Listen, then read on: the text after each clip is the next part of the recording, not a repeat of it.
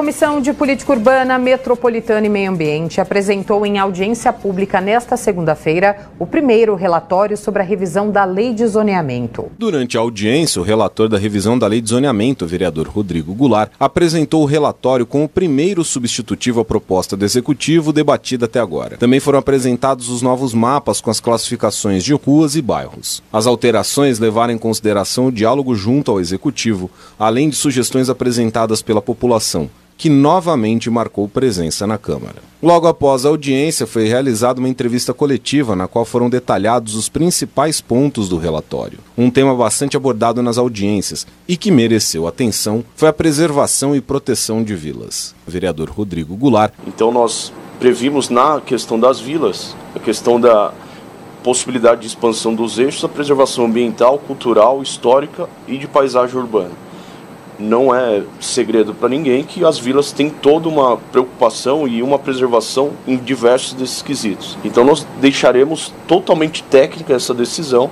e com a questão que todos os proprietários deverão pedir para esse reconhecimento. Então os proprietários das vilas, das residências em vilas, deverão pedir na, na secretaria, atendendo todos os parâmetros que já estão estabelecidos aqui na, nessa legislação. Para uma descaracterização, todos os proprietários têm que concordar com aquela descaracterização.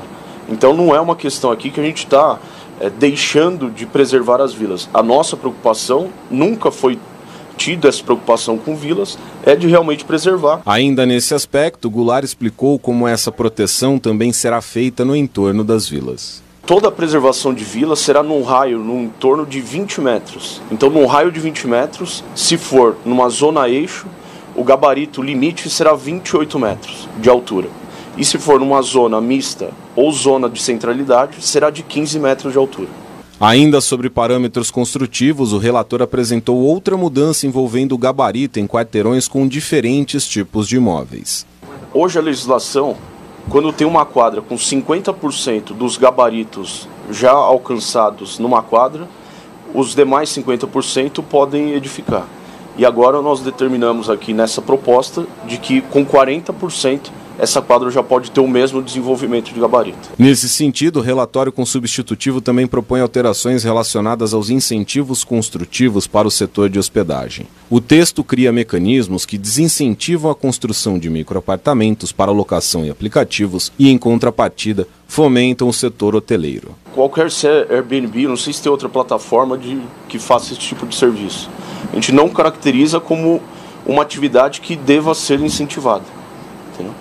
Nós damos incentivo para a questão de hotéis, de hospedagem, mas não para esse tipo de serviço que acaba sendo. É, eles podem se instalar, mas desde que seja é, caracterizado na sua atividade e aí sem o tipo de incentivo que é o que determina esse artigo da lei. Por fim, Goulart destacou o foco na questão ambiental, processo que considerou sugestões da população e da Secretaria Municipal do Verde e Meio Ambiente. Ainda temos algo a aprimorar para o segundo substitutivo, mas já dá, já mostra a nossa preocupação com a questão ambiental, desde a, do novo conceito dos edifícios conceitos, todos eles é, mais voltados à questão de sustentabilidade, mas também na questão do solo aflorado, em solo mole, em planícies aluviais, então já é um grande avanço também na questão ambiental.